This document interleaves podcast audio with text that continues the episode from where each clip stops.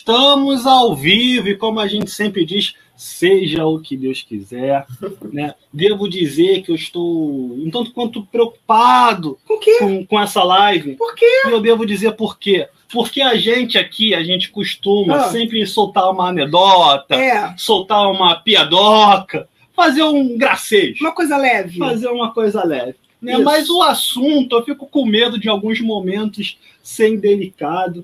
Então já vou pedir para a nossa convidada que eu já vou apresentar também, que se perceber que a gente está assim, passando da linha. Ah, fala só, menos, é, menos, Fala menos, menos maneira, menos. ou então mexe na, so, na sobrancelha, faz algum sinal para a gente entender que que o troço tá estranho. Ah, fala logo, sabe como é que a gente é? A gente, eu, eu não consigo, às vezes, entender detalhes assim de mas, educação. Assim, mas antes da gente passar para ela, boa noite, meu amor. Boa noite, amor. Boa noite, Natana. Boa noite, todo mundo que já tá aí para assistir a gente. Obrigada, pessoal. Eu realmente. É, eu, quando eu estava com essa ideia, eu falei, pô, preciso muito, porque realmente é, eu não acompanho, não acompanho a vida, né, a política é, da União Soviética, União, olha só, eu ia falar União Soviética, da Rússia, né? Então não acompanho. E aí eu, eu falei assim, gente, o que, que foi que eu perdi? Bolsonaro foi lá, disseram que ele levou a paz. Eu não acreditei muito, que ele não é um homem de paz, né? Foi lá na homenagem do soldado comunista, se tornou para alguns comunistas. Eu falei assim, gente, não é possível. E aí Daqui a pouco, passou uma semana mais ou menos, né? Estourou a guerra. Eu falei, gente, como assim?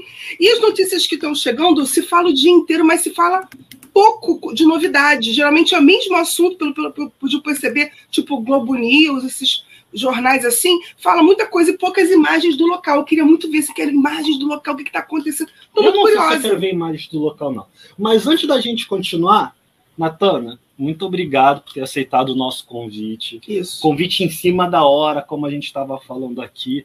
Nós, as nossas mães nos deram educação, mas uhum. a gente nem sempre usufrui dessa educação que as nossas mães nos deram. Filhos rebeldes, filhos é. rebeldes. E aí, geralmente, a gente não apresenta o convidado, não. A gente pede para o convidado se apresentar. É. E aí eu vou falar assim: fique à vontade, inclusive, para discorrer o seu currículo. Tá? Não precisa ficar aqui sendo humilde, Tímida. não. Pode dizer quem é você, pode dizer por que, que a gente te convidou. Fique à vontade. Vou mandar aqui pro povo do WhatsApp, que nós já estamos on. Gente, é... boa noite. Boa noite, Ana. Boa noite, Luiz Otávio. É, que já está anoitecendo, até tive que ligar a luz. É, boa noite a quem, quem estiver assistindo a gente, né? Eu queria agradecer pelo convite de novo, agradecer agora ao vivo para vocês pelo convite. Está tá sendo uma oportunidade incrível de, de estar tá aqui para falar um pouquinho sobre, sobre o que está acontecendo no cenário, cenário atual ali na Ucrânia, né? E, enfim, falando um pouquinho sobre mim, é, eu sou formada em Relações Internacionais pela UFRJ.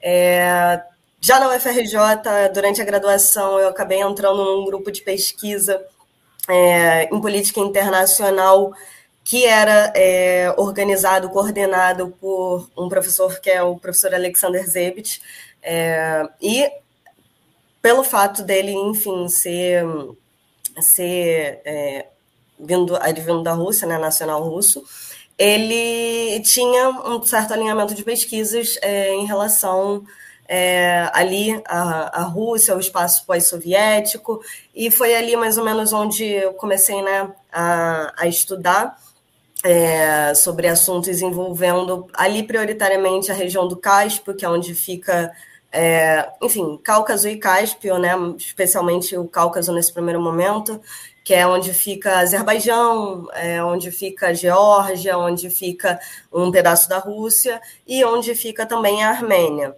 E aí depois é, é eu continuei interessada né, no assunto, eu decidi entrar é, no mestrado de Economia Política Internacional, ali na UFRJ também, e o assunto continuou sendo é, espacialmente é, registrado, localizado ali, né? Eu, eu fiz uma dissertação envolvendo energia é, durante a Primeira Guerra Mundial e os, os impactos ali na região é, do Cáucaso. Agora, atualmente, né, é, Neste ano de 2022, eu sou doutoranda da, em Relações Internacionais, no programa é, de pós-graduação em Relações Internacionais de Santiago Dantas, que é um programa que envolve três universidades de São Paulo, que é a Unicamp, a Unesp e a PUC São Paulo. É, e eu é, obviamente, imagino que todos já estejam imaginando que eu também continuo estudando é, espacialmente ali é, a região, agora a região do, do Cáspio, né, a bacia do Mar Cáspio, que envolve outros países como os quistãos da vida, né? Turcomenistão, é, já falei o Azerbaijão, enfim, tem, tem outros, também tem Irã envolvido ali, enfim, especialmente localizado ali, é, e obviamente continuo estudando Rússia. É, e aí, é, como eu estudo energia e Rússia, é, inevitavelmente é, a gente acaba estudando um pouco sobre, sobre Ucrânia também. Até porque, enfim, acho que vocês já devem ter visto um pouquinho é, por conta das últimas notícias, né? Todo mundo falando de gasoduto, gasoduto, importância da energia. De fato, a, a Ucrânia ela, ela tem hoje importantes gasodutos que ligam é, a Rússia é, é, ao, ao próprio espaço ucraniano, né? É, mas também eram antigamente, e ainda um pouco hoje, ligação, ligação de energia para a Europa. É, e hoje, enfim, já existem até alguns projetos, é, como Nord Stream 2, que é o que ligaria a Alemanha à Rússia, que não passam pela Ucrânia, e isso tem muita relação é, com o próprio cenário que está acontecendo hoje. Então, assim, não foi um resumo é, é, tão tão resumo, mas é, não, acho que já deu para pescar que, que como é que eu estou envolvida né, no, no cenário ah, atual. Foi o que eu falei, a galera tá aqui para te ver, você é a convidada, é, a gente quer que você fale mesmo. Se você achar que o assunto precisa aprofundar um pouco mais, pode aprofundar. Se a nossa pergunta for uma pergunta boba, pode falar, oh, oh, nem cabe essa pergunta. O que a gente realmente quer que você se sinta em casa. Mas antes da gente continuar, vamos dar boa noite para a galera que está aparecendo aqui. Então, Jota, boa noite, Beijo, seja bem-vindo. O Lucas. Lucas, seu lindo. A Poliana. Saudade, Poli. Nossa filhota querida, que inclusive fez essa ponte. Então, Poli, muito obrigado, valeu mesmo. Depois a gente vai fazer uma sobre relações internacionais de um modo geral e a gente vai querer as duas aqui, Natânia e Poliana conversando conosco. Gabriel já veio aqui mandando um grande Natana. Vinícius mandou um boa noite. Aí a Poliana já mandou logo Natana maravilhosa com direito a corações. Camila Suter. Beijo, mandou, Camila. Saudade assim, de tu, hein? Andou, andou comentando nas nossas postagens. E o bebê? Conta pra gente como é que tá. Um beijo, Camila. Felipe. Felipe já colocou que hoje a live vai bombar. Vinícius já falou. Oh, oh, trocadilho. É, eu, oh, trocadilho. Eu, eu, fingi que eu ignorei. Porque hum, você tá Felipe, pode... você tá terrível. Currículo humilde no escavador. É, a Diana já mandou um Natana, amo. Felipe já veio com informações de que agora há pouco saiu a notícia que mísseis russos atingiram um reservatório ucraniano em cidades e cidades estão com risco de inundação. É. Acabou de passar na CNN lá do Canadá, que é onde ele Eu tá. acho que essa Elisângela é nossa Elisângela, hein? Seja bem. A gente não tomou posse. Não, né? é nossa, Seja bem-vinda, Elisângela.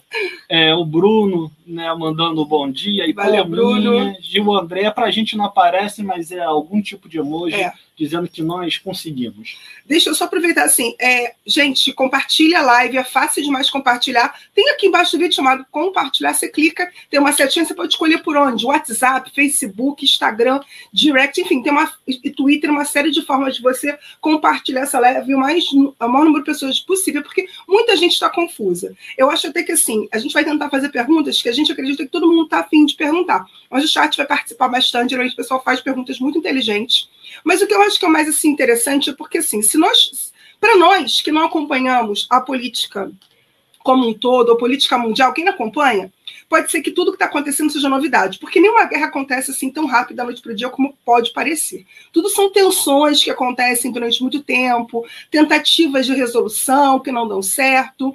Essa também foi assim, ou foi para apareceu para nós aqui, pessoal que, que não acompanha é, isso de perto, é, foi tão rápido do nada para como foi para a gente, ou realmente foi como normalmente acontecem, uh, uma tensão constante, uh, longa e que não se resolveu e que culminou nessa guerra?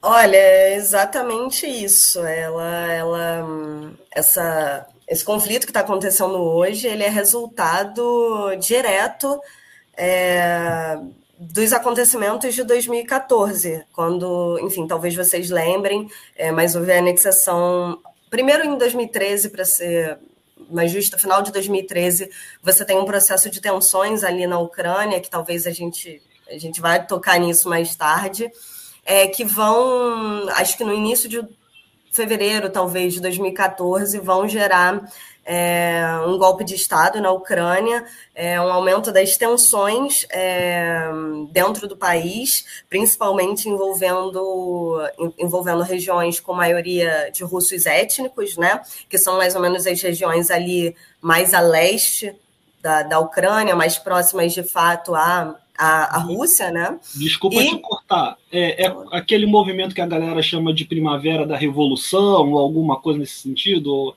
ou tô misturando? Hum... Porque eu lembro que teve algumas tensões que a galera chamou de primavera das revoluções, Era... algo do tipo. É, é, é, esse momento ou tô misturando as coisas? Uh, temporalmente é um momento que se aproxima, mas aí tá. é, quando a gente está falando de primavera é mais ligado à primavera árabe, que são é, movimentos que aconteceram ali é, no espaço seja, do Oriente Médio. Pergunta totalmente nada a ver. Desculpa, não, Natana. Não, é, tem, assim, tem relação temporal e tem relação com uh, interessados nessas, é, nessas revoluções. Tá? Sim. É... O mandou, tá confundindo com a Primavera Árabe. Não... Isso que eu ia falar. Porque 2013, daqui a pouco você vai perguntar dos 13 centavos. Que 2013 é um ano, se você for pensar, gente, um ano do Vucu Vucu e que está repercutindo alguns até hoje, que dizem que a gente está vivendo hoje esse governo maravilhoso que a gente tem por causa de 2013 e dos 20 centavos. Enfim, e aí você vê que a, a, a história não é uma coisa só né, vai se desdobrando. E aí ela está falando de outra coisa, gente. Esse 2013, para todo mundo, você vai lembrar, ela, como já falou, já pensei de uns 20 centavos. Cada um pensa de um troço. Mas segue o raciocínio da Natana. Desculpa, Natana, continua aí. É, não, assim, vocês estão apontando coisas que, que, que, fazem sentido, sim, que são inclusive debatidas dentro da academia, tá, gente? É, e aí a gente tá, pode falar de Brasil, a gente pode falar de outros, outros eventos. É, é, nesse, nesse espaço temporal, que acabaram até gerando em diversos países a ascensão é, de políticos mais alinhados à extrema-direita, é, enfim, que aí é outro debate, mas de fato é tudo ali é, envolvendo, né? Envolvendo temporalmente esse, esse, é, esses políticos e esses, esses um, acontecimentos dentro do cenário internacional, né? E aí, voltando para para a questão da Ucrânia, né? Que a gente estava tentando, estou tentando explicar porque é, é, complexo, gente. Então, se vocês tiverem dúvida, à vontade. me cortem e aí a gente a gente vai dialogando aqui para todo mundo não, não ficar com dúvida em nada. Mas é, ali nesse nesse final de 2013, início de 2014, você tem um processo é, de, de, enfim, onde você tem desestabilização social, é, uma, uma fratura dentro do, é, dentro do Estado, uma fratura estatal mesmo, e aí você tem um processo de golpe de Estado ali na Ucrânia. É, e aí, o que envolve. É, vamos lá, será que eu tenho que explicar isso? Talvez, talvez seja melhor. É, porque o que, que acontece? Explica Ucrânia... tudo, Natana, explica tudo pra gente, Natana, fique à vontade. Fique porque, à vontade. Porque a Ucrânia, ela, ela vive sob um, um, diversas tensões, assim, é, tensões de alinhamento, né, na verdade, alinhamento político. Ela tem uma história muito alinhada à, à história do povo russo e do povo bielorrusso. É, tanto que para os russos é, é considerado, Kiev é considerada é, o berço, um dos berços da civilização eslava, que seria esse povo que hoje é, hoje é, é dividido mais ou menos entre ucranianos, russos e bielorrussos, né? E você tem de fato ali desde 800 depois de Cristo é, uma civilização é, em Kiev que depois ali em 1200 passa a, a fazer peregrinação e vai até Moscou, e aí é onde Moscou passa a ter a importância política que tem. É, e aí você começa essas, enfim, esses maiores processos de divisões étnicas. A, a, a Ucrânia ela vive é, durante todo esse tempo não apenas é, como espaço territorial da Rússia, tá?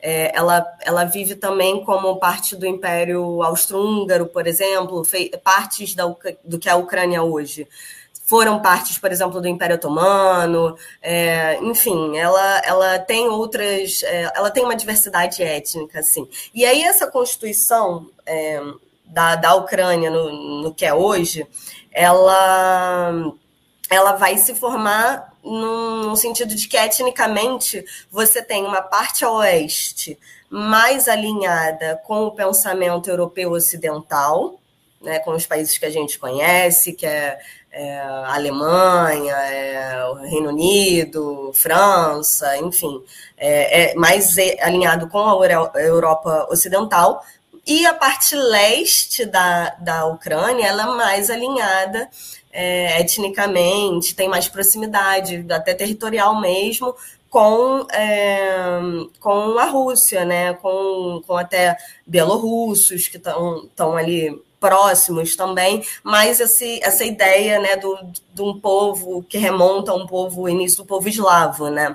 E aí, é, tentando resumir, chegar de novo ali nesse tempo razoavelmente presente, é, a Ucrânia ela não existiu de fato como Ucrânia ela teve um, um, pequeno período de existência ali em 1917, que é quando acontece a Revolução Russa, né, que transforma o Império Czarista em, em União Soviética, né?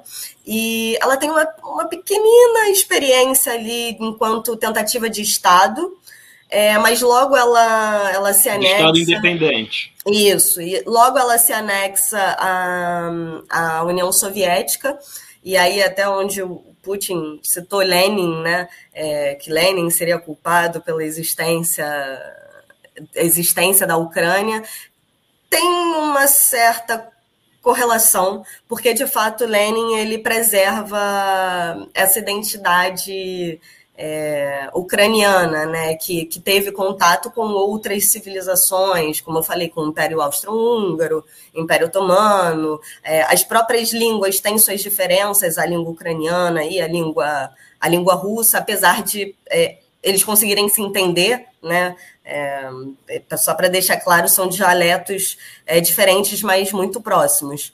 E aí, é, Lenin, de fato, ele é, ele constrói ali politicamente o que seria o espaço russo e esse espaço russo ele sofre algumas adições ao longo do tempo territoriais que antes eram é, do Império Russo ou eram de outros espaços que passaram a se tornar também União Soviética. E aí é onde de fato a gente começa uma construção territorial espacial mais clara né, do que é a Ucrânia, é, do que é a Ucrânia. E aí a gente chega, pulando no tempo de novo, a gente chega em 90, 91, é, ali no processo de dissolução da União Soviética, e é, com o processo de dissolução você tem um primeiro processo é, que alguns chamam, alguns teóricos chamam de processo revolucionário, para a construção de fato do que deveria ser é, o território ucraniano.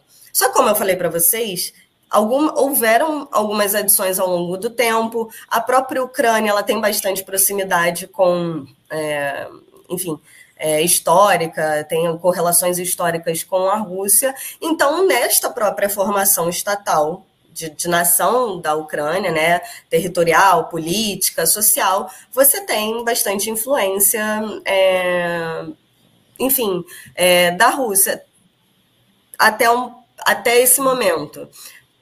Nesse momento, você tem um período lindo da década de 90 onde a Rússia está com muita crise política, social, é, econômica. Então, ela se volta muito para si mesma para tentar resolver seus, suas questões, né?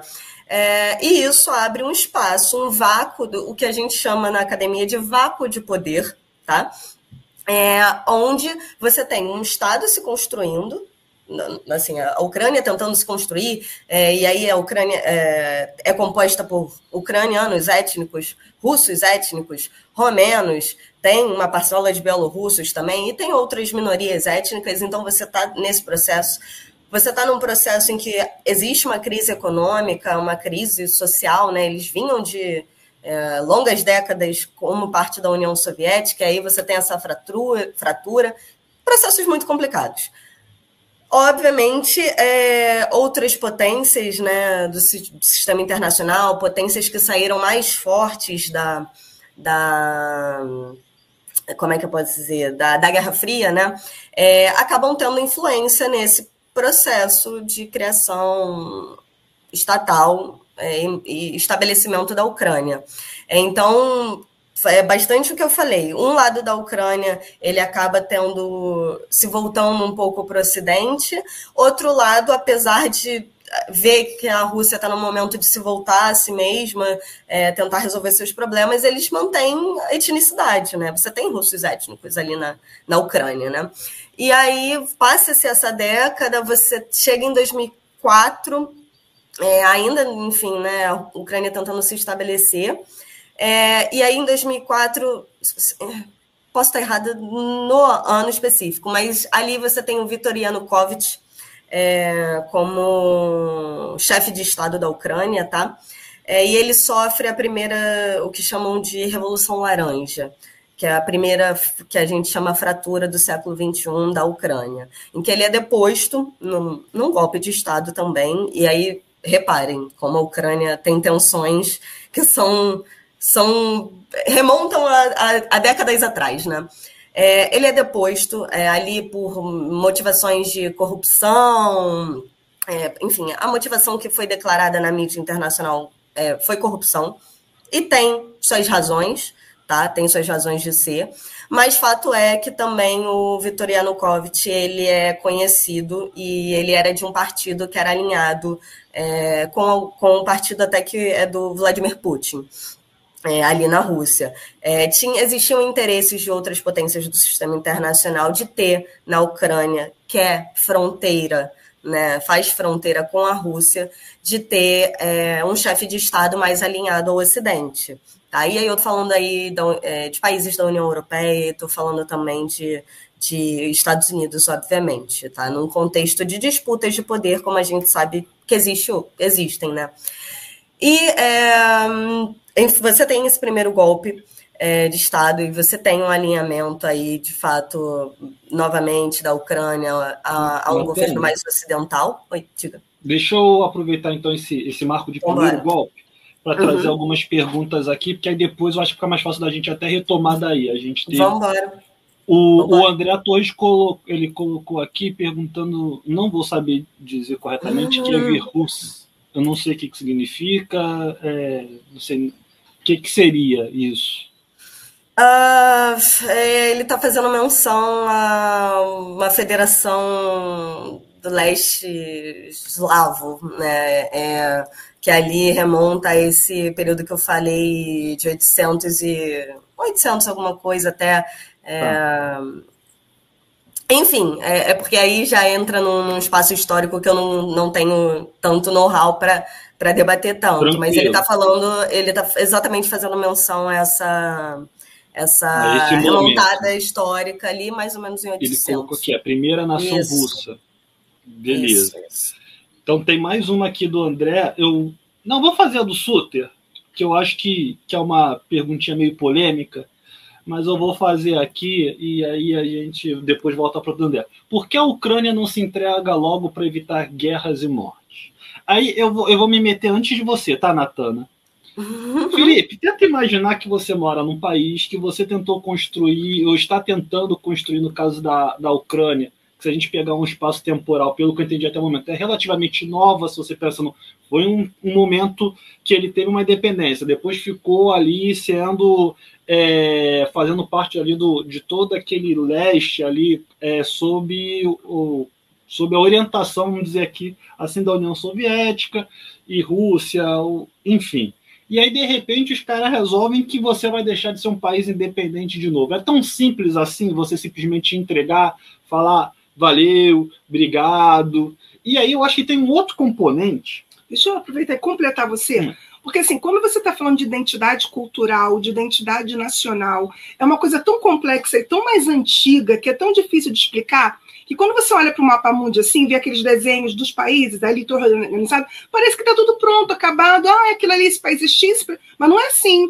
Porque muitas vezes quem está dentro daquele território não se identifica, não se sente, porque aquilo é uma construção que muitas vezes foi feita depois da Segunda Guerra Mundial, que, que criou uma série de tensões, né? Você tem a, a dissolução e a, a, união e a desunião da União Soviética, que também fez uma construção tremenda ali. Então, são povos muito antigos, que estão ali, ó, antes, antes de Cristo, vivendo as suas vidas e lutando pelo que existe ali para viver, enfim, guerras que ó, remontam à era medieval anterior a isso. Aí você tem é, a construção do mundo. Então, você olha assim o mapa da, geograficamente falando, né, dos desenhos das, das fronteiras e pensa, ah, cada um é um país, entendia. Mas não é bem exatamente assim.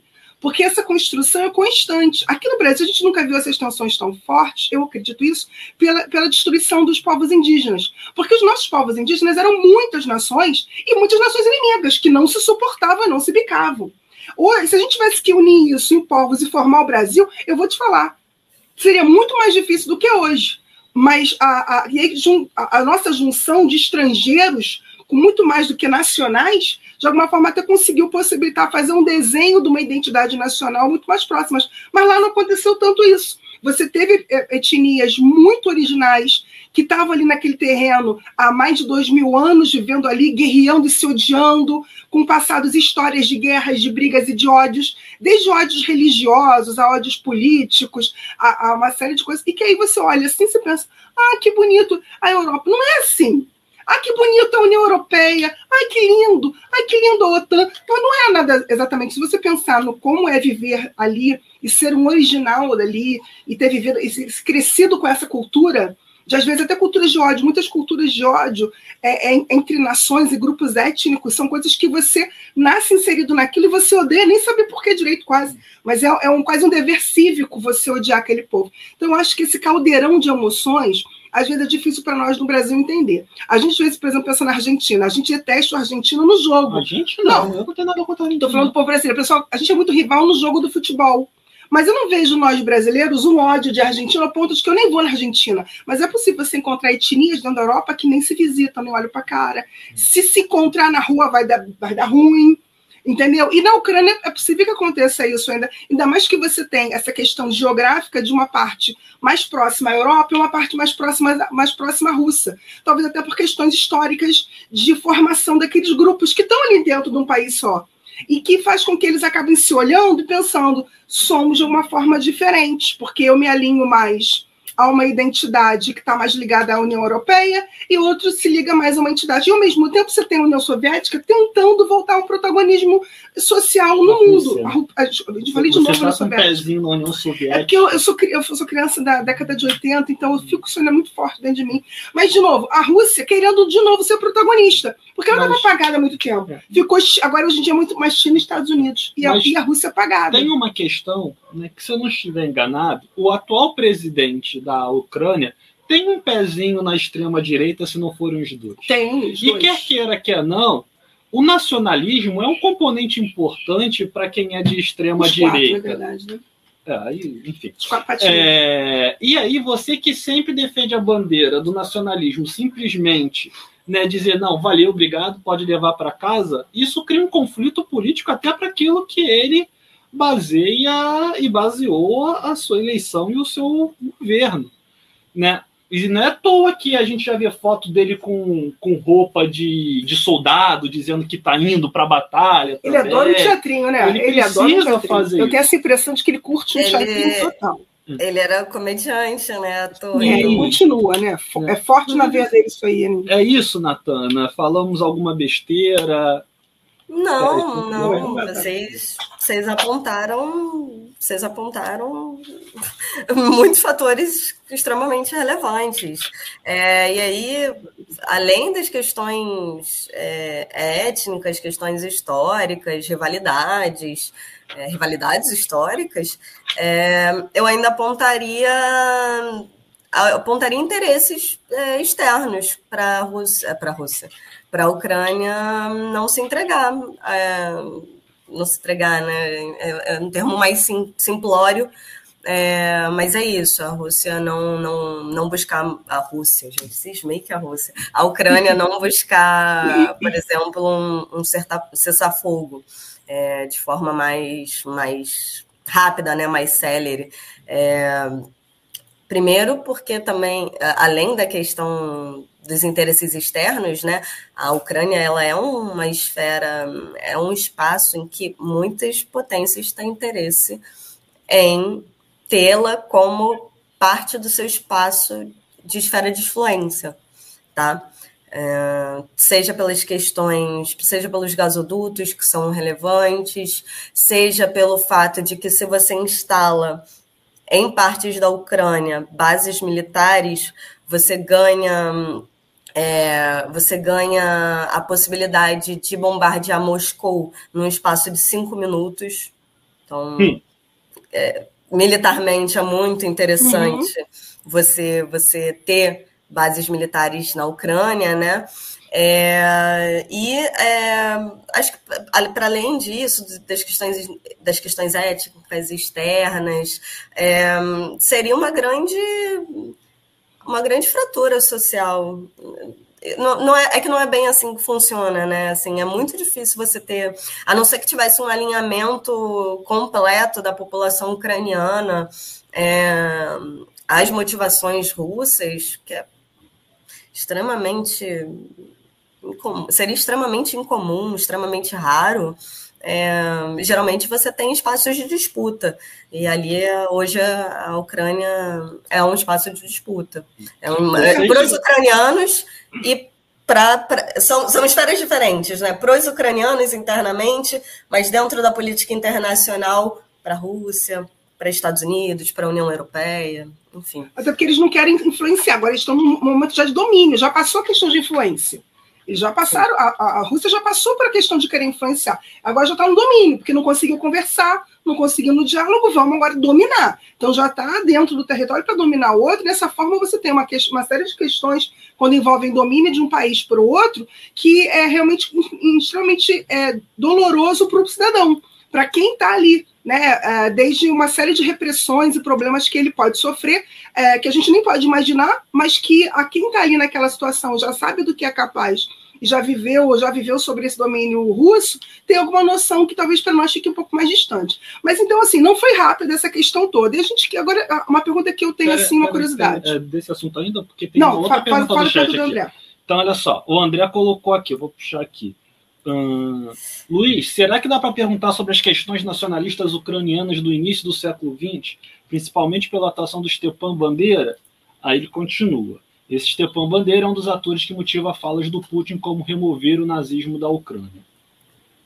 Exatamente. É, o Stefan, Stepan Bandeira, né? Ele é uma das figuras. Eu falei errado, pode falar certo, tá? Eu falei Stefan porque eu não sabia falar. Se for Stefan, fica à vontade Honestamente, não sei.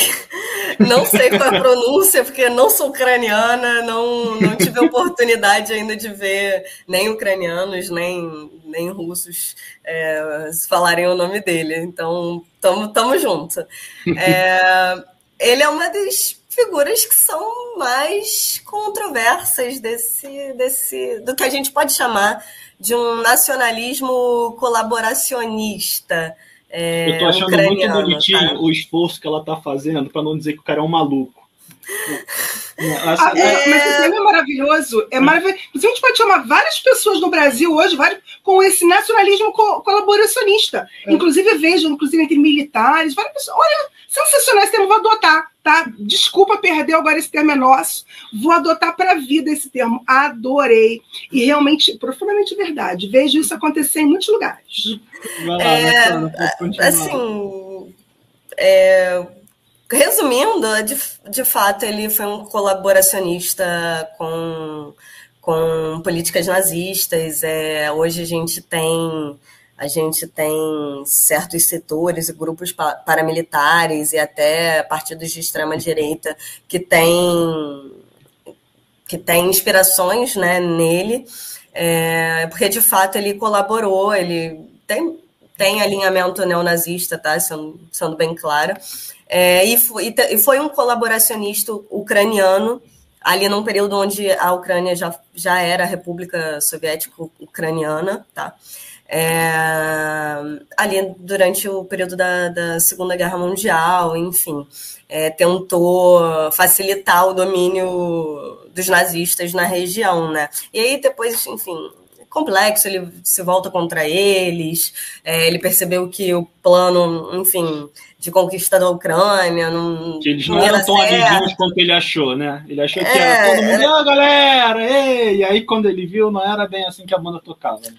É, também, enfim, é, mas de fato é, ele tem extremas ligações com, com neonazismo, com políticas neonazistas, é, é uma figura. É eu chamei de controversa, mas a bem da verdade é essa mesmo, é foi só para ser, enfim, educada. É, e aí depois ele vai passar anos num, num campo de concentração nazista, né? Enfim, Gulag, imagino eu que seja, que, é, que eu de fato não sou exatamente especialista da área, mas a gente acaba conhecendo tudo um pouco por por estar tá, porque é isso. Para você falar de hoje, você tem que pesquisar o de ontem, você tem que saber minimamente o de ontem. E é esse o caso da Ucrânia. É, e aí o que a gente acabou não chegando, né? Mas entre 2004, que é a Revolução Laranja, e aí a gente chega em 2014 com o golpe de Estado, que é o que chamam de Euromaidan, por conta da, da praça, o nome da praça é, da liberdade ali na Ucrânia, Maidan, Maidan, imagino, é, tem muitas ligações com com grupos é, de extrema-direita, com grupos que se tornaram paramilitares, é, grupos que muitas vezes recebem investimentos de outros partidos de extrema-direita, ou talvez não partidos, mas grupos de extrema-direita é, de outros países também, e estão se militarizando. Isso, inclusive, é, gerou impactos no Brasil. Ah, esqueci o nome dela, gente, que participou do FEMEN. É, ah, do, do 300 do Brasil? É, é, é. Não, é, é, é, isso, É, então, você tem, você tem um processo até de treinamento de alguns é, militantes é, brasileiros na Ucrânia alinhados com, com a extrema-direita, alinhados com, com esses grupos é, paramilitares de, não, de alinhamento não nazista, sendo muito claro, assim, uhum. é, extremamente claro. É, enfim, tentando, talvez se vocês me deixarem, eu vou tentar voltar nesse espaço aqui do, do, do século XXI, e aí a gente vai Beleza. chegar em algum momento a Ana, agora. A Ana tinha uma pergunta, é, é, sobre tá, esse então... momento ou já Não, já é para... é para outro momento, já quer tentar fazer agora. Faz, faz, Vou tentar fazer faz o seguinte: se a Natana achar melhor guardar para depois, a gente guarda para depois, porque já tem uma galera aqui no chat também perguntando sobre a China. Nisso daí eu estou guardando para daqui a pouco. Então faz a pergunta. Porque uma curiosidade que eu tenho é a seguinte: é exatamente sobre China e sobre outros países.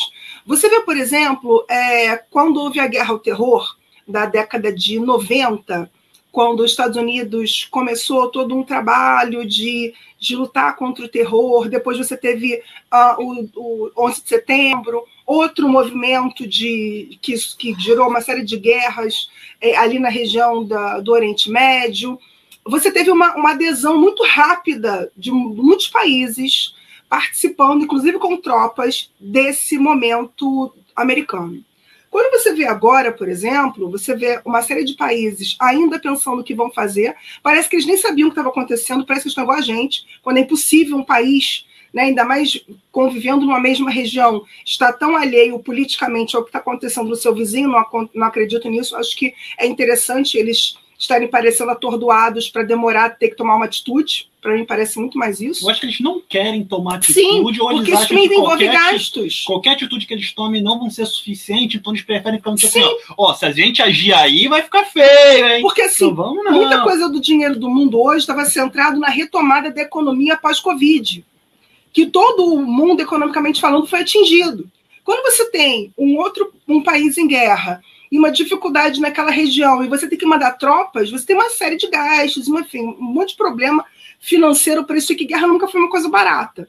E aí você vê, por exemplo, é, alguns países, não, vou te mandar uns tanques, vou te mandar a comida, vou te mandar as balas, vou te mandar os canhões. E não querendo mandar tropa. Que mandar tropa é muito mais do que simplesmente você pegar logo que tá parado no teu depósito e você mandar, vou mandar um negócio para te ajudar, tá? Que é tipo aquela coisa do se envolver e se comprometer, né? Você simplesmente manda lá para ajudar e dizer que de alguma forma você está participando daquilo ali, não que você ficou neutro. Mas eu vejo muito a dificuldade dos países ainda de entrar. Por que isso? Porque não está muito claro, porque eu também queria entender, afinal de contas, o que interessa à União Soviética é a OTAN, é o gasoduto. De novo, gente, ai, o que interessa à Rússia na Ucrânia é o gasoduto, é o bendito do, é o bendito da ele fazer parte da OTAN. Afinal de contas, o que que cada gente fala, tem um pessoal que fala, não, o problema da raiva da Rússia com a Ucrânia é porque eles foram para a OTAN. O outro problema, ah, não, é o gasoduto. Afinal de contas, então, vamos, Natana, segue aí a, a partir da primeira é, fratura porque essa pergunta da Ana eu acho que já vai vir no, no, no, prosseguimento do que você quer falar. Então, a não ser que você já queira falar agora, é porque eu, só a percepção que eu tenho aqui de quem está escutando. A, a, cabeça Ana tá assim, tá, eu vou para onde? Meu Deus, eu, eu, eu se tô... eu consigo aqui, eu vou, eu vou ah, não para lá. ser linear, porque a história não é linear. Ah, meu não precisa ser linear. A história não é linear. Ela adora, ela adora falar é, isso pra mim. A, Ana, ela tem um certo ponto. É, eu tô tentando é imaginar é aqui, porque tem, tem vários jeitos da gente abordar essa questão e vai acabar voltando para que eu ia para minha linha do tempo, que é só uma linha do tempo temporal, mas é, uhum. ela de fato não é linear, ela, enfim, complexa. Primeiro eu ia, aliás, já falei isso. Segundo, eu ia falar Vamos estabelecer um drink game aqui. Cada vez que a Ana falar União Soviética, a gente. Vamos, vou, que, vou fazer um é, pote. É, um pote do é dinheiro. Eu não bebo, mas eu vou, ficar, eu vou, ficar, com a água aqui, tá? Eu tô com a água aqui Caraca, também, eu ó. demais, gente. Cruz não, credo. Cada vez que a Ana fala União Soviética. Mas eu falo, cara, isso aí é época da minha infância. Mesmo assim, meu eu amor. Tento, não, eu vou esforçar, eu tô igual o Bolsonaro, né? Meu Deus do céu. Não, não, pelo amor de Deus. gente. Eu, eu fiquei nessa época. Foi não, forte. jamais. Isso acontece, eu não falei aqui, eu tô, tô cismada com, com Rússia, daqui a pouco eu vou estar tá falando, chamando a Ucrânia de Rússia de novo. Imagina eu faço isso lá, gente, o caos que ia ser. É. A Poliana meteu logo a gargalhada aqui. A, a, a, Poliana, do jeito que eu conheço, ela também vai querer entrar nesse, nessa brincadeira aí do drink. lá da casa dela. Mas enfim, fica à vontade, é... Natana. Escolhe aí o caminho que você quer seguir tá. e Vamos tentar inserir OTAN nessa história. A pergunta foi sobre por que os países não estão né, é, então vou... se pronunciando de forma tão. Envio de tropas, né, sendo bem clara, bem, bem direto ao ponto. É, ali, é, em 49, no processo de estabelecimento é, de uma nova paz mundial, novas estruturas, é, os Estados Unidos é, se estabelecendo como hegemonia, hegemonia do sistema internacional, tá? É, você tem a formação da OTAN, é, que, que é considerada por diversos teóricos, críticos, pesquisadores, como um braço armado dos Estados Unidos na Europa. Ela é criada é, sobre diversos, é, diversos, como é que eu posso falar? É, não é interesses, é. Hum, Paradigmas. Não, vou lembrar, calma. É, hum, o que foi falado durante, a, durante o processo de construção da OTAN é que ela serviria é, ao interesse de manutenção da paz é, princípios, objetivos. Exatamente, sobre diversos princípios de manutenção da paz. É, e para isso, é, entendendo que a Europa era um espaço virtualmente destruído ali né, em 49, é, os Estados Unidos é, fariam acordos com diversos países de proteção é, conjunta, né, de de não só interesse, mas obrigação. Esse, esse seria um acordo, né? Essa organização ela estabelece é, um acordo de segurança mútua.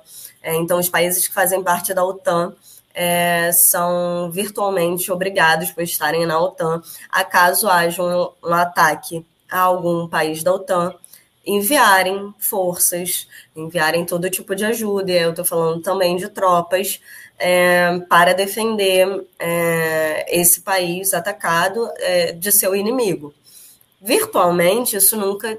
Isso servia mais ao interesse do, dos Estados Unidos terem é, bases na Europa impedirem um avanço do, do comunismo, né, por meio da União Soviética, que era é, esse esse princípio mais escondido, né, é, da OTAN, impedir esse avanço do socialismo da, da União Soviética na Europa, é, até porque os Estados Unidos são uma nação capitalista, de, de, defendem um sistema econômico político capitalista, tá?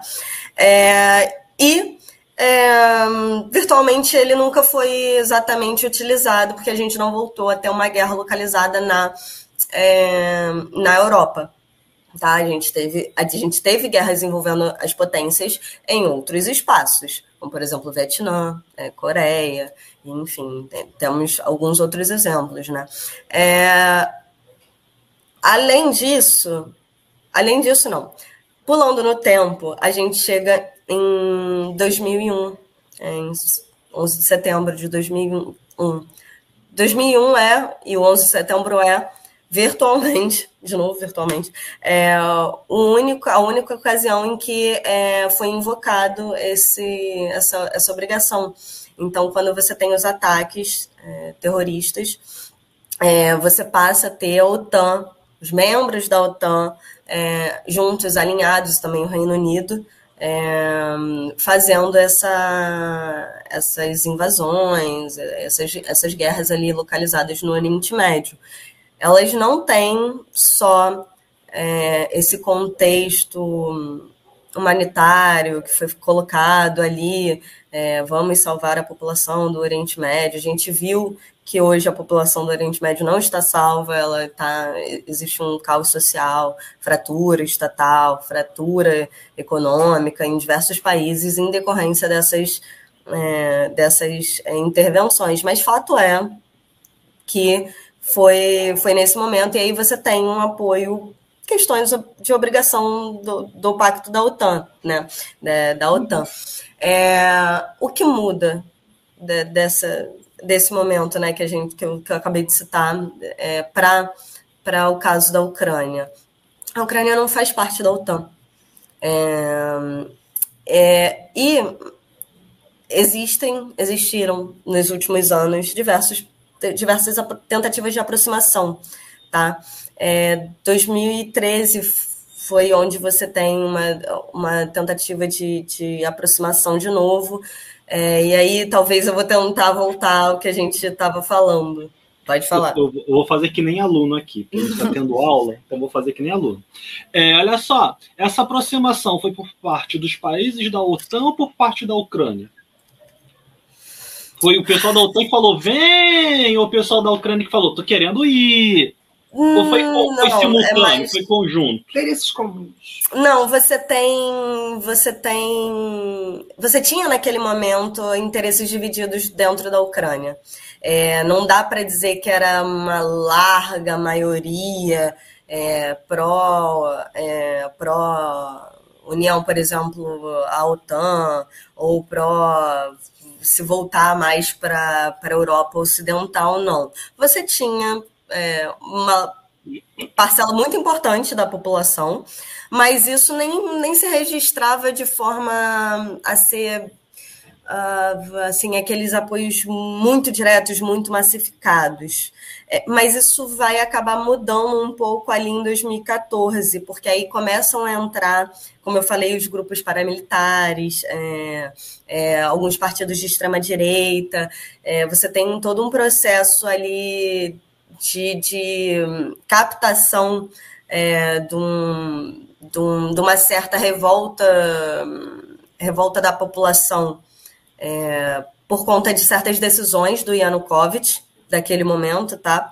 É, e aí eles são, você tem uma certa cooptação desse movimento é, por esses grupos militares não nazistas e partidos de extrema direita, e aí vai, vai acabar desembocando nesse processo de golpe de Estado e o estabelecimento do, do governo seguinte, já um governo muito alinhado à Europa Ocidental, que é, que tanto é, tem, tem ligações com, com partidos, é, com grupos neonazistas, que ele proíbe a existência do Partido Comunista Ucraniano, você tem perseguições é, às pessoas, aos militantes de, de esquerda, militantes comunistas na Ucrânia a partir de 2013, 2014. É, então você vê que de fato tem, tem ligação. É, respondi a pergunta, gente? Respondeu, respondeu tá. sim.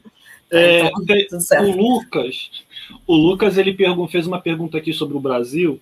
Lucas, eu já deixei separado porque a gente vai, vai tentar falar do Brasil um pouco mais no final. Assim, a gente vai tentar compreender um pouco o que está acontecendo lá, espacial lá. E aí depois a gente vai trazer, a gente vai tentar entender o impacto disso tudo no Brasil. A, a Luana lá no começo já falou do presidente, essas coisas todas. Então tá guardada aqui a sua pergunta, tá, Lucas? Não foi não foi ignorado, não. Deixa eu aproveitar eu só reforçar aqui o, o, que o Luca falou. Se você é novo aqui no canal, Isso, por favor. não deixa de se inscrever. É, Deixa seu joinha no, aí, no joinha se inscreve pra, no canal. Para ajudar a, a, espalhar. A gente está com 20 pessoas simultâneas. Oh, para outros canais isso é pouco, mas para a gente é isso é muito. Então, valeu mesmo. Então, ajudem a compartilhar aí. Deixa eu só pedir para a Natana falar o seguinte, porque assim, para muita gente a OTAN é só uma sigla. É, a, a OTAN ela é a organização do. Nossa, peraí, vamos lá. É a Organização do Tratado do Atlântico Norte. Do Atlântico Norte. E assim, começou com alguns países que eram mesmo do norte da Europa, né? Uh, e depois ela foi se expandindo e hoje ela, ela, ocupa uma posição dentro das organizações de estratégia, né? É, fazer parte da OTAN, fazer parte de um clubinho especial, que é uma coisa interessante também às vezes, porque alguns países fazem tanta questão de fazer parte desses grupos porque você cria laços, cria oportunidades, você está mais perto de outras nações com mais poder do que você, você consegue também entrar numa esfera de influência, mostrar um poder do seu país. Então, para um país que é relativamente com uma história muito conturbada como a Ucrânia, que tem ali é, a, o seu, a sua formação, a sua construção, meio que paralisada por uma série de outros eventos históricos, depois ela passa aquele longo período anexado à União Soviética, agora fez certo, tá? No uhum. sentido correto da história e que ela está aí desde a década de 90 buscando encontrar-se se construir. Então, para ela, agora, uma, não pode chamar de uma, embora não seja jovem, mas essa nova República, jo, República Jovem está se colocando junto a grandes nações, junto à OTAN, para ela, geopoliticamente falando, é interessante. Né, nesse aspecto simplesmente de geopolítica, realmente de poder mundial, de ser esfera de influência. E, ao mesmo tempo, para a OTAN, ela está geograficamente localizada num lugar muito legal, é bacana para esses países também terem um, um, um, elemento deles né, ali num local tão próximo ali da Rússia, com uma, uma, uma posição energética bem interessante, e que para eles ser interessante também tem um membro fazendo parte daquele espaço geográfico. Então você vê que é junto a fome com a vontade de comer. E, ao mesmo tempo, embora, como a gente não é ser isolado no mundo, o simples fato de ter, ter encontrado esse amor, porque a OTAN quer, a, a Ucrânia quer, mas quem está em volta não quer. Parece aqueles amores impossíveis, sabe? Que os parentes, os parentes russos estão revoltados, não querem essa, essa união. Né? Tem outros, então você começa a ver que é, é, é, é, importante entender também por que, que as pessoas falam tantas vezes da OTAN e por que, que outros países que não falam, que não, ou não estão na OTAN. A, a, pergunta, a Rússia está na OTAN, gente? Não, não está não. Não está na OTAN. A Rússia. É, tem outro clube, tem outro próprio. É, se ela tivesse na OTAN, não, não tava essa briga. Então, toda. eu estou falando, por isso, ela tem o clubinho próprio dela. Ela quer que a Ucrânia permaneça na esfera de influência dela, no clubinho dela, e não vá para o clubinho da OTAN muitos grupinhos. A, antes, a União antes Soviética teve. Eu só Vai quero falar. dizer que, ó, não tem nada a ver com isso daí não, tá? Pessoal, deixa o like no canal, que a cada 10 likes eu ganho 20 reais. Eu combinei com o Lucas, mas sou discreto. Isso tá errado, porque eu tô ganhando dinheiro nas nossas costas aqui e ninguém combinou Salve, nada com a gente. E Lucas, vocês combinaram o quê? Como, gente? Tô sabendo da parte corra, não. A Poliana já é virar o primeiro gole ali, tá doida pra virar o primeiro gole. E aí, Natana, já aproveitando que você quer continuar o raciocínio sobre a questão da OTAN, o próprio Luciano perguntou se a OTAN não deveria ter acabado no mesmo período em que acabou o Pacto de Varsóvia. Mas você ia falar alguma coisa aí também do, dos amiguinhos da União Soviética, né, do grupinho na época da União Soviética. Poliana, não é para beber agora, tá? Eu falei certo dessa vez, hein? Presta então, atenção. Fique à vontade aí. É, então, eu ia comentar isso, que a União Soviética, ela, ela firmou um acordo militar ali em 55, muito em, em resposta né, à criação da OTAN em 49, é, onde a, a pressuposição, gente, era similar, tá? De proteção, acordo de proteção mútua, militar, é, você tem, enfim, é, apoio militar é, da União Soviética aos, aos, espaços ali que eram de influência da União Soviética, é, e a, o Pacto de Varsóvia, Varsóvia ele acaba com a dissolução da União Soviética. É, aí a pergunta, né, ele deveria ter acabado a OTAN? Depende se a gente quer, se a gente acha que é, hum, as relações internacionais elas têm, é, têm que ser feitas sob juízo de valor. Assim, se você for responder enquanto indivíduo, talvez fizesse sentido, olhando por esse, por esse olhar de, de juízo de valor, né? Se você não tem um, você não precisa do outro. Nas relações internacionais, não é assim que acontece. Eu não não estou emitindo juízo de valor, não. Não estou não tô emitindo opinião. Falando assim, é... não é interessante para os Estados Unidos ter a dissolução da OTAN. Não é interessante para diversos países, até vocês falaram, da Europa, não você ter a dissolução da OTAN.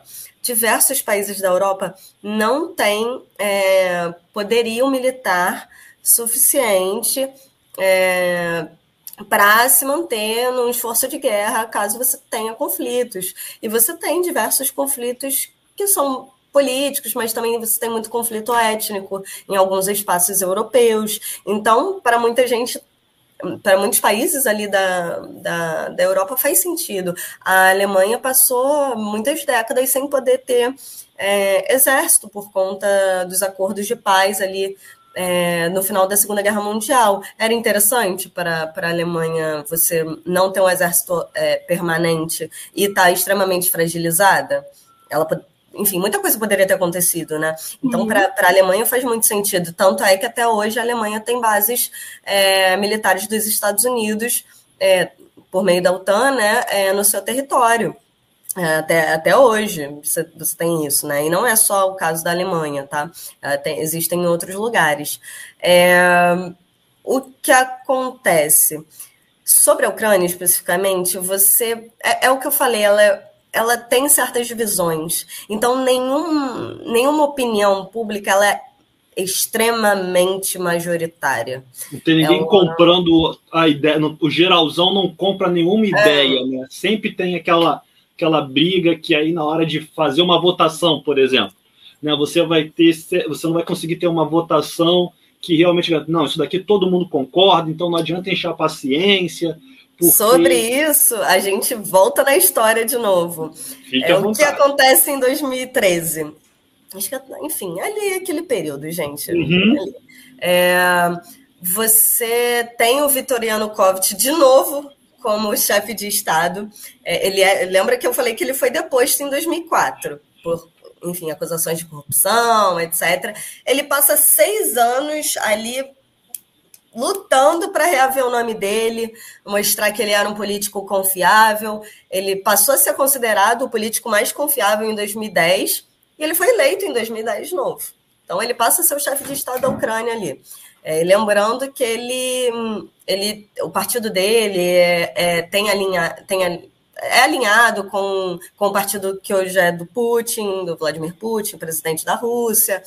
É, ele tem votações maciças do leste ucraniano, que é a região que tem, tem diversos locais com maioria étnica é, de russos, né, nascidos na Ucrânia, mais russos étnicos. É, lembra que eu falei das divisões? O oeste é, é mais é, tende mais à Europa Ocidental e o leste ele é mais alinhado. Você tem uma certa maioria ali é, concordando com diversos interesses, é, ou até por questões étnicas com com a, a Rússia, né? E aí ele passa os primeiros quatro anos é, se, tentando navegar nessa, nessas águas complexas, nessas águas revoltas que, que são, são as águas da Ucrânia, né? É, por quê? Porque ele também foi eleito com apoio das oligarquias da Ucrânia. E as oligarquias da Ucrânia são extremamente vinculadas com, com as forças financeiras é, da Europa Ocidental e até os Estados Unidos. Então, ao mesmo tempo que ele tem certos alinhamentos, ele tinha certos alinhamentos com é, com a Rússia, ele tinha que navegar interesses internos é, de alinhamento à União, à, União Europeia e tal. É, e a gente chega ali nesse espaço 2013 2014, onde ele teve. É, ele, a Ucrânia foi alvo de diversas disputas. A, a Isabel. A Isabela Isabela! Então, beijo! Tá... beijo Fala aí, Isabela. Bela é a nossa sobrinha aqui. Ai, que prazer. É, mas a, a Ucrânia, ela começa a receber... Ela passa a ser alvo, do, novamente, né, mas um alvo mais exacerbado, assim, do interesse tanto da Rússia, que está num momento é, de maior bonança, econômica, está num, num, momento já se estabelecendo de novo como uma nação forte, volta a investir muito é, no seu aparato militar, é, volta a ter uma economia energética muito forte e é, a Rússia ela, a, a Rússia ela tem essa, esse envolvimento com a Ucrânia, até energético, que torna a Ucrânia um pouco dependente dela, por, por conta dos gasodutos mesmo, tá? É, você, a, a Rússia ela já teve, enfim, episódios até de fechar a torneira é, para conseguir, é, enfim, é, melhorias nas condições de certos acordos, etc. Nesse espaço temporal, na verdade, não é nem isso que acontece.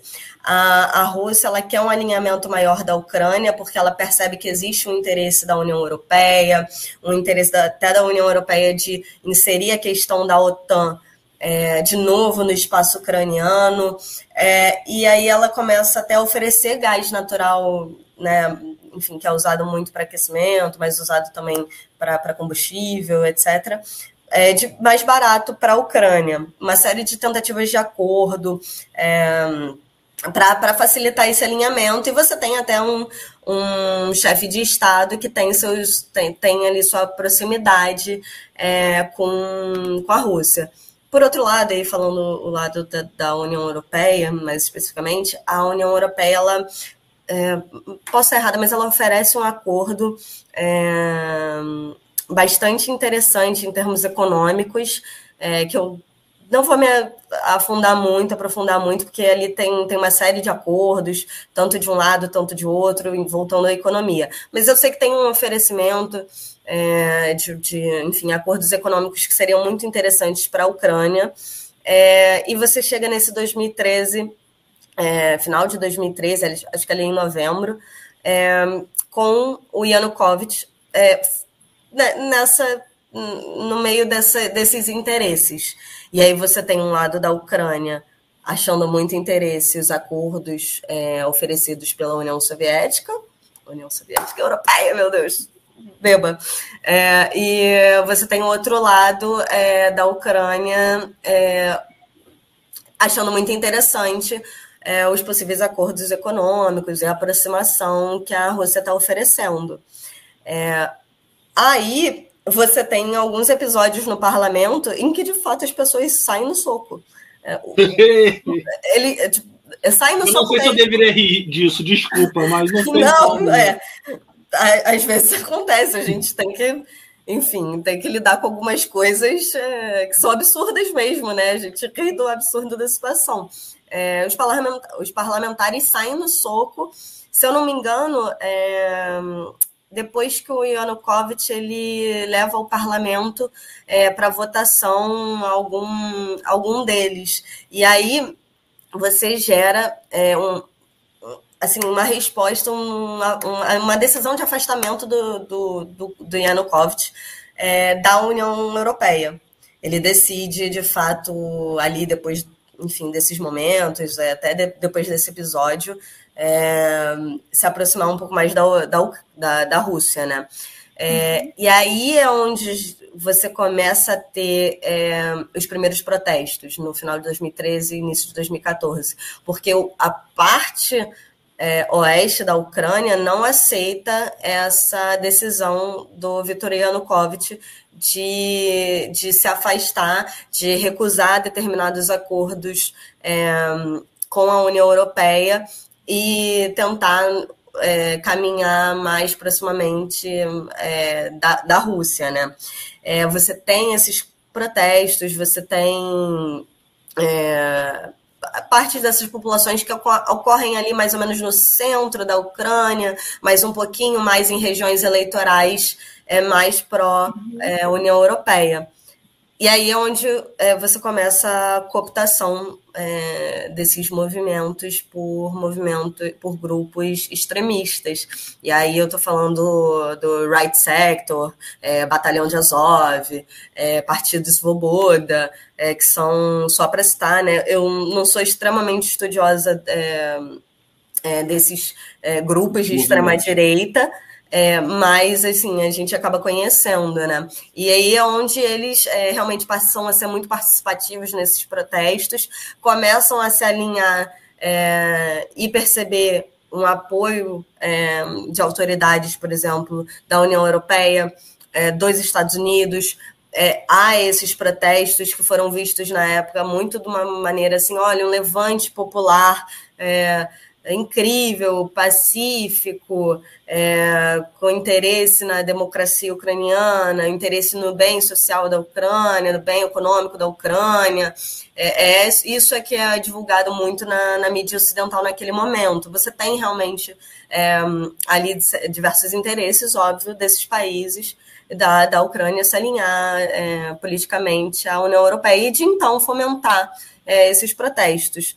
Fato é que os protestos eles evoluem, eles se tornam, é, eles são invadidos por esses grupos é, paramilitares. Você tem um processo de golpe de Estado ali, e aí logo depois você tem a entrada no poder de um de um político que, enfim, me falhou a memória agora, não vou conseguir lembrar o nome dele.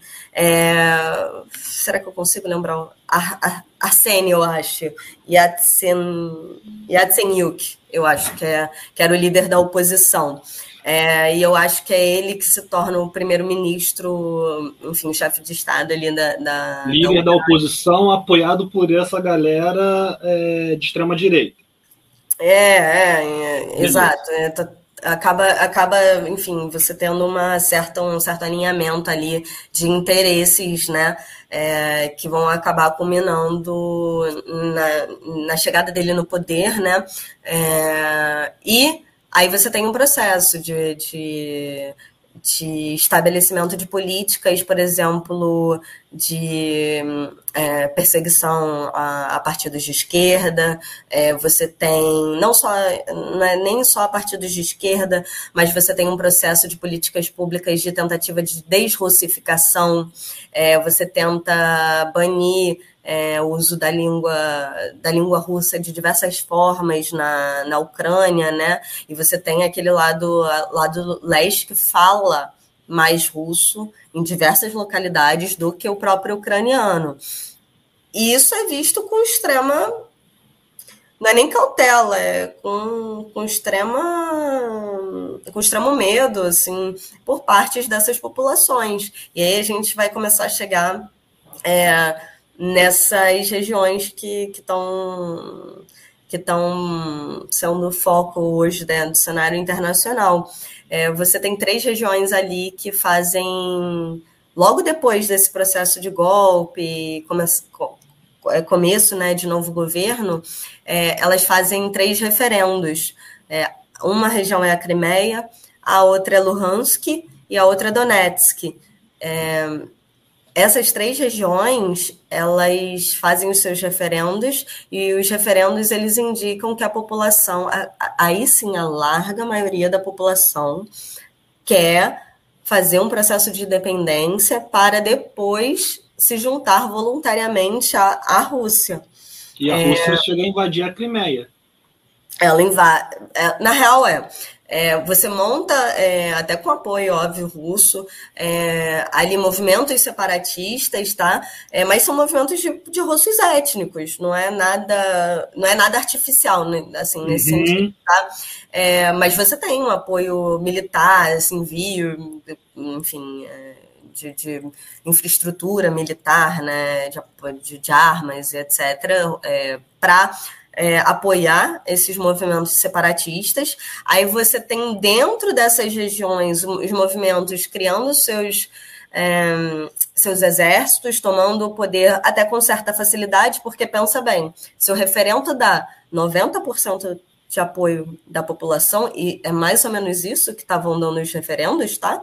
É, você não tem um processo muito grande de recusa da população. Uhum. O convencimento é mínimo, né? Uhum. Exato. Exato. É, são regiões que realmente são de maioria étnica russa. Então você já tem essa rapidamente essa esses movimentos ali é, tomando tomando poder da, das estruturas locais. É, você tem aí o apoio é, militar é, russo, né? Assim, pelo menos envio de algumas é, de algumas é, de algum apoio mesmo em termos de armas e logística. É, e aí você, obviamente, vai ter por parte do governo ucraniano um. Peraí, peraí.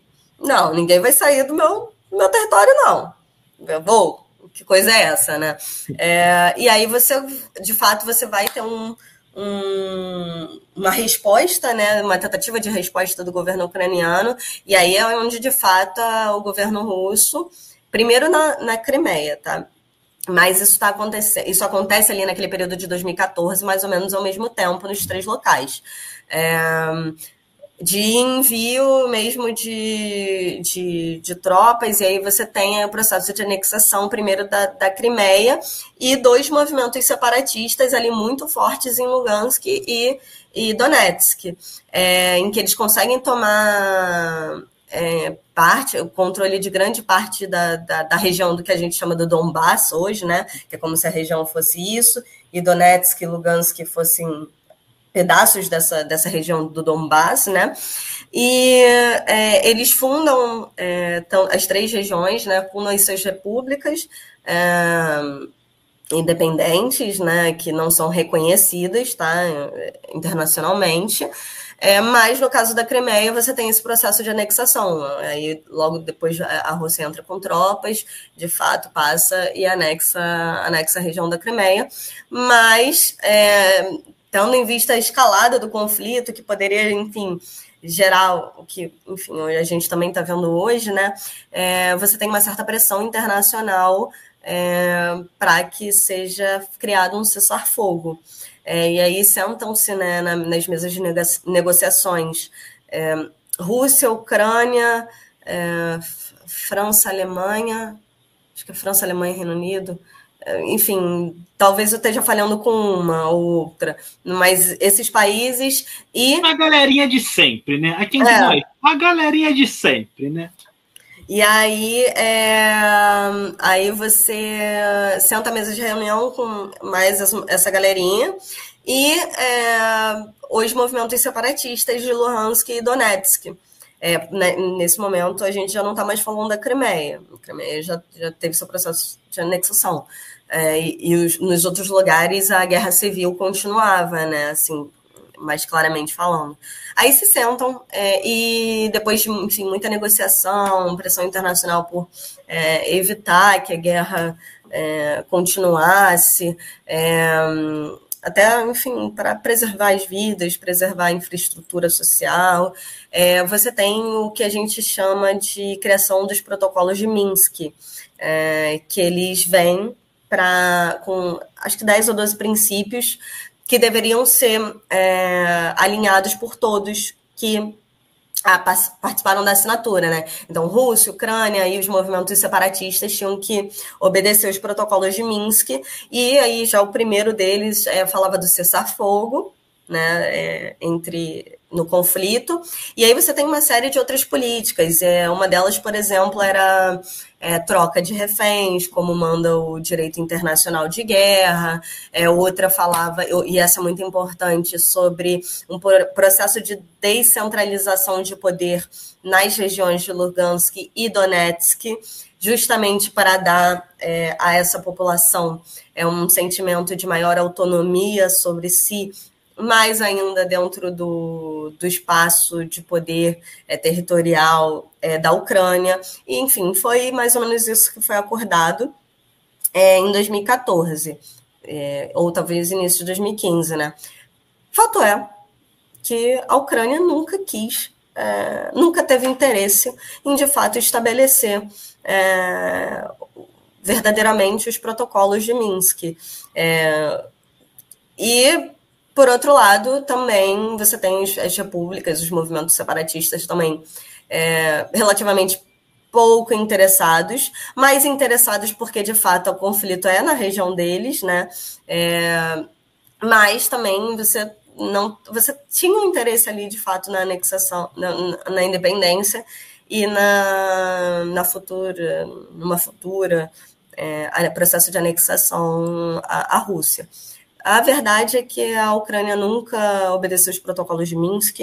É, houve também pouco interesse por, por, outras partes de tentar estabelecer de forma séria, maiores do que o da Ucrânia, é verdade? É verdade. Mas também é, nada que de fato tenha, por, teria, por exemplo, é, conquistado mais é, boa vontade do governo ucraniano. Então você nunca, tem, nunca teve troca de de reféns, é, você não teve descentralização nas regiões, você não teve maior autonomia para as regiões, é, e é, nos últimos anos você começa a ter é, uma tentativa ali, aí já vinda com, com o atual presidente, é, que se elege com, com um coro bastante nacionalista, é, muito apoiado de forma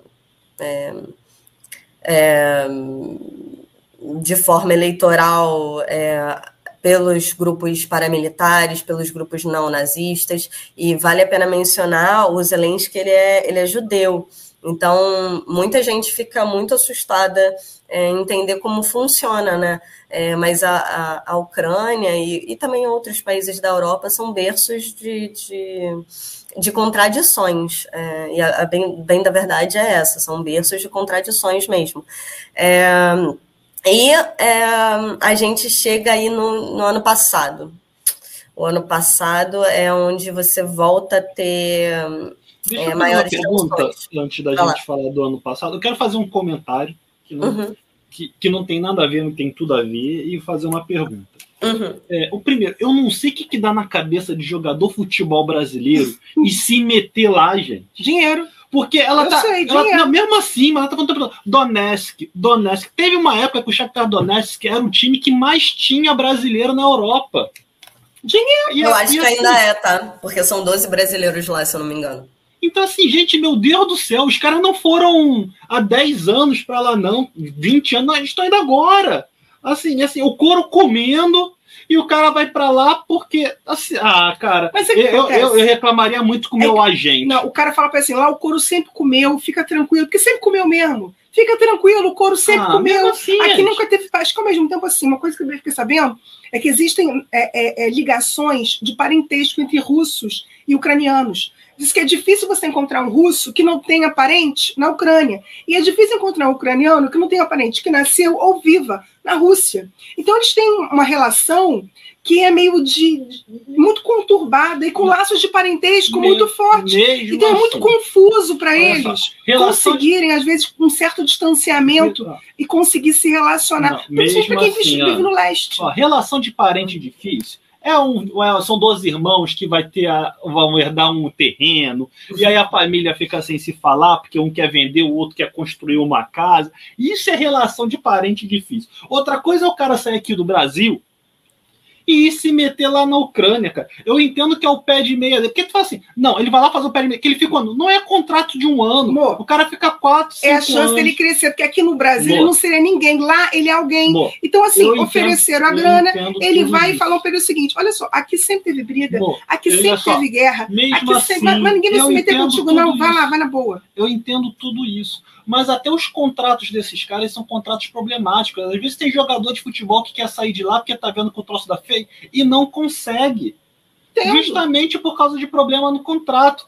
Aí aqui, aí o André até colocou, tem brasileiro jogador naturalizado com na mão porque tá preso lá pela lei marcial. Tem, uma, tem jogador que tá com medo de ser chamado para guerra, porque se naturalizou uhum, para poder uhum. ir jogar. Então, é, é bem complicado. E aí, a minha pergunta que eu queria fazer depois da que eu vim trazer esse assunto super importante que é o futebol no meio dessa confusão toda é estresse de união mundial. É, onde ah, política está... política e esporte se misturam sempre isso aí é a gente pode junto. um dia sentar para debater isso isso daí. Vamos vamos debater eu, isso daí um dia a gente guarda esse assuntinho aí guarda esse assunto aí para a gente debater. é, aonde que entra o bendito do gasoduto é, que você até falou o nome lá, não sei que lá, Stream. Quem construiu esse gasoduto? Foi a Ucrânia ou foi na Nossa. época da União Soviética, lá quando era a União Soviética? Não, de agora. Esse, né? esse, esse gasoduto ele é recente, ele acabou de ser completo, na verdade. Ele é construído com dinheiro russo, alemão, é, de, deve ter, deve ser um consórcio é, uhum. entre algumas empresas de petróleo, tá? É, e gás natural. Geralmente as petroleiras trabalham no setor de gás natural. É, e aí o que que, que que isso tem a ver, né? É, hoje a Europa, ela é muito, assim como a Ucrânia, né? A Europa ocidental, ela é muito dependente do gás natural, da energia é, russa. É, é mais de 40% da energia utilizada na Europa Ocidental vem da Rússia. É, por conta, antes vinha, vinha até de. Ainda vem de gasodutos até na Ucrânia, vem de outros gasodutos que existem, que, enfim, acho que é, eu ficaria citando nomes aqui, não, não, a gente não precisa disso, né? Tentando simplificar, é, a malha, que era da União Soviética, foi quase toda herdada, malha infraestrutura energia, tá? Foi quase toda herdada pela, pela Rússia. É, e as reservas é, de petróleo e gás natural é, estão também em grande parte na, na Rússia, tá?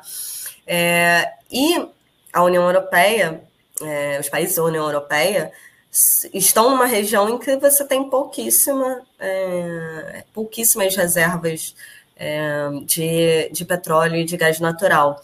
É, são países que, apesar de terem algumas das maiores empresas de petróleo do mundo, é, ela, essas empresas elas vivem de exploração em outros, loca outros locais. É, a gente está falando da BP, é, Shell, é, enfim, agora tem mais. Tem tem a França, que é tem uma, enfim, estatal francesa também que é, é bastante grande.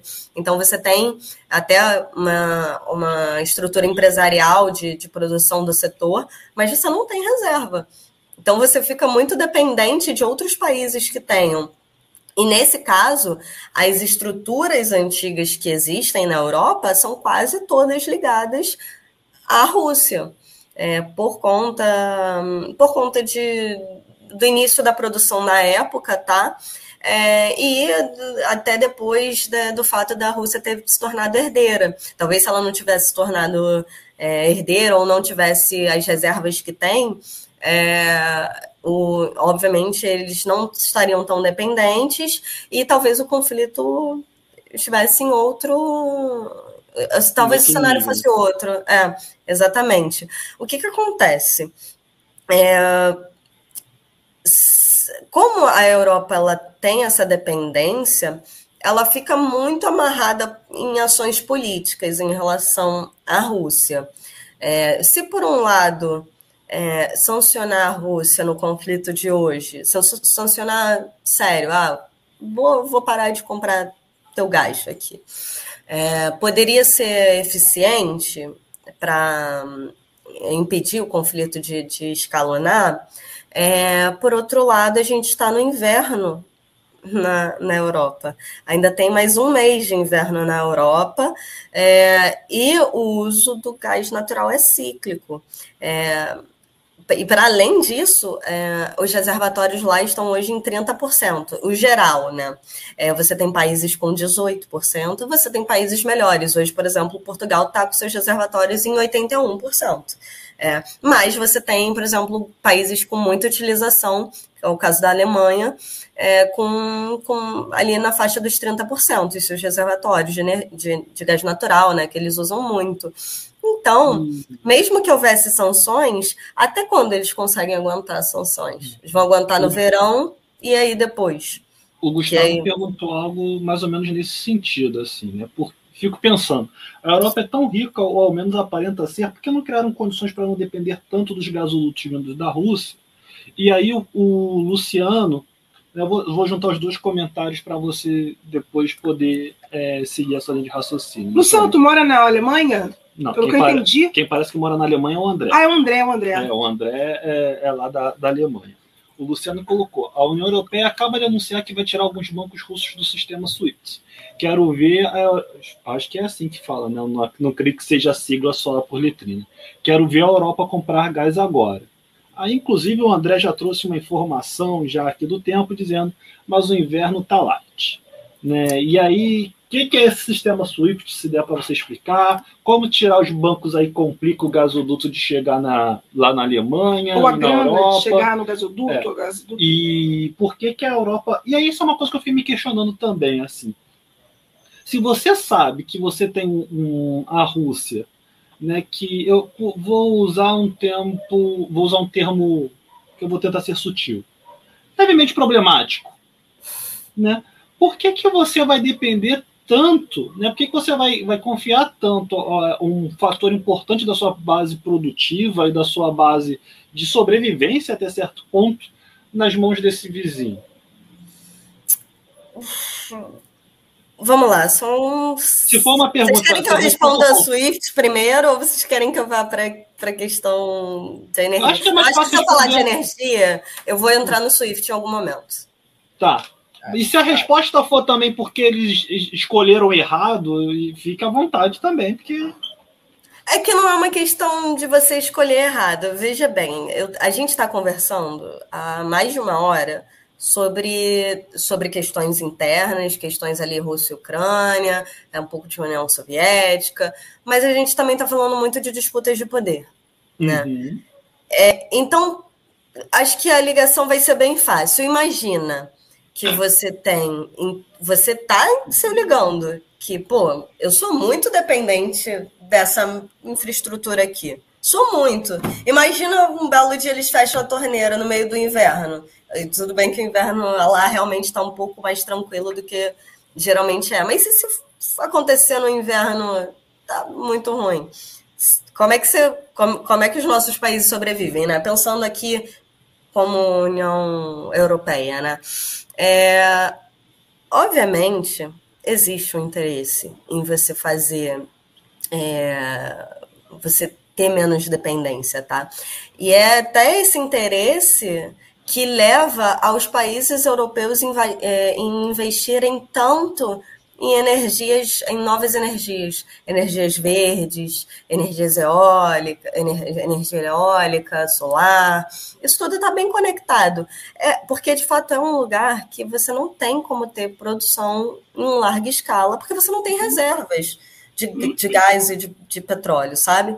É, e, por outro, e nem água, outro... né? Você também não tem como gerar energia é. através da água. A questão também do próprio vento também não é maravilhoso na Europa. Então você tem uma escassez de recursos naturais que gerariam possível energia. Né? Uh, e você não tem como voltar para o passado para o carvão, que é altamente poluente, enfim. Uh, então você. E também é escasso hoje, acabou o carvão natural. Então você tem uma série de problemas aí que faz com que ela acabe procurando outras formas. E no momento o que parecia talvez menos danoso era a questão do gás.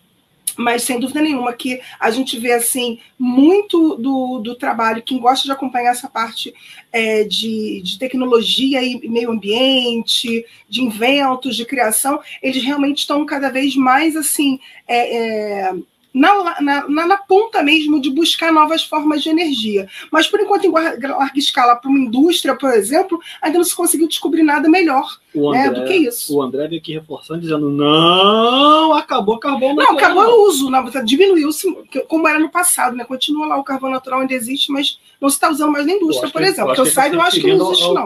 Ao consumo. Ah, o consumo. É... Na China você tem um consumo muito forte de carvão Sim. ainda. Nas indústrias, é... inclusive, né? É, é, bom, é, é, porque carvão você também teve, enfim, até questões trabalhistas no Reino Unido, é, você tem uma série de questões trabalhistas e depois você tem também, de forma muito simples, a advocacia ambiental, em onde você tem é, você tem é, diversos pesquisadores, é, uma certa militância pró é, diminuição do uso de carvão, com justiça, porque é, um, é, é muito poluente, de fato. É, você tem carvão? Tem, mas você também tem outras energias que são mais eficientes, até é, falando em questões energéticas. Por exemplo, é muito difícil você substituir o petróleo, é, porque o petróleo ele rende muito. Tipo, é, pensando. Eu não dirijo, mas talvez seja.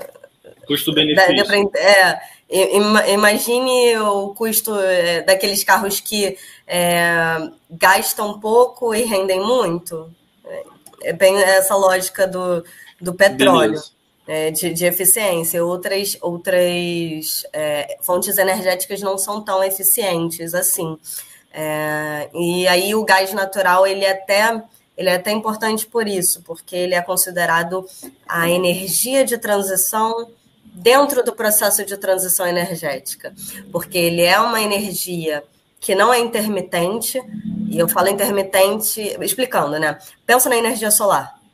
Você só tem, às vezes, no máximo, 12 horas de luz solar no dia. É, você, isso é uma, é, são energias intermitentes. eólica, você tem fluxos, né? De, de, de ventos, né? O é... petróleo não, né? O petróleo você só precisa furar e, e puxar, falo de uma maneira Exato. grosseira, né? É, ele é seguro. Ele tá, se ele está ali, ele está ali. Até você se acabar. Se o cálculo está certo, reserva. você sabe o quanto você vai ter, né? No, no Exatamente. Até que acabe a sua reserva. Isso não acontece tanto com as energias, é, essas, novas, essas novas energias. Então, ele é eficiente. É, é petróleo e gás, tá? É, o, o, rapidinho, o André está aqui defendendo uma campanha pró energia limpa, falando, gente, para isso existe bateria. É, não é mentira, gente. A Dilma, quando falou sobre estocar vento, não é mentira. Ela estava certa. Estocar é... sol também na bateria. É, estocar o sol. Só que Pode falar. É, eu só falar que, que eu acho que a Natana está tentando dizer, e desculpa se eu estiver sendo indelicado, Natana, é que assim, a gente sabe que existem as baterias, a gente sabe que existe tudo isso, a gente sabe que houve um avanço na questão da, da utilização e armazenamento de energia limpa, mas hoje o fato é que o petróleo ainda é muito mais tranquilo de você poder armazenar, de você poder ter uma garantia de quanto você tem, de fazer um planejamento de quanto vai render. Né? A, o, quando a, a, de novo, Natana, desculpa se eu estiver é, sendo meio interrupting, né? Mas o, não é uma campanha pró petróleo que ela está tentando fazer aqui ou a gente nosso lá, é tentar entender o, como as coisas se desenham nesse tabuleiro aí. Né? E aí faz muito sentido, por exemplo, a Rússia ser contra tanta política assim para o meio ambiente. Porque ela tem ali um artifício muito grande Uma de, fonte de renda. jogo não, de renda de, de poder, poder né, de na hora de que decidir alguma coisa, falar, ó, desculpa, eu fecho o duto aqui, né, de uma maneira bem grosseira, e vocês que se virem, vai todo mundo passar frio aí no inverno. Claro que eu estou sendo bem grosseirão na, na minha exemplificação, mas é, é, nesse sentido aqui que a gente está conduzindo o debate. Né? Quanto mais é, energia não, limpa, melhor. É... Não, é, não, é porque, enfim, como pesquisadora da energia, a gente acaba ficando à mercê é, dessas é, de navegar, né, realmente, ou de andar numa corda bamba, em que é muito difícil é, a gente realmente falar sobre, sobre a realidade do que é essas disputas energéticas, é, sem, às vezes, cair é, para um lado ou para o outro. É realmente complexo mesmo. O que, a ideia que a gente está, que eu imagino que vocês também, então, é, que eu estou tentando passar enquanto pesquisadora, é mais ou menos é o cenário, é, sem juízo de valor. Estou tentando fazer isso. Às vezes é, se eu estiver parecendo que estou fazendo juízo de valor, perguntem mesmo, porque aí a gente Stock faz um esclarecimento sobre, sobre Não, o que a gente está falando, né? Pode ficar tranquilo em relação a isso, que está dando para entender mesmo que você só está desenhando. Você está uhum. sendo até muito delicado em alguns momentos que eu achava que eu não precisava, mas. Mas não é diplomática, é, é, é, relação, relações, é, relações internacionais. Tem que ter um nível de diplomacia, é, pelo amor de é, Deus, né? Negócio, gente. É, é verdade, é verdade. É, So, so, ainda sobre as energias, assim, eu até brinquei falando sobre estocar, estocar vento e, e estocagem, enfim, sol, etc. Realmente existe bateria, mas aí, aí entraria alguns fatores. A gente não tem infraestrutura para esse nível de estocagem, tá?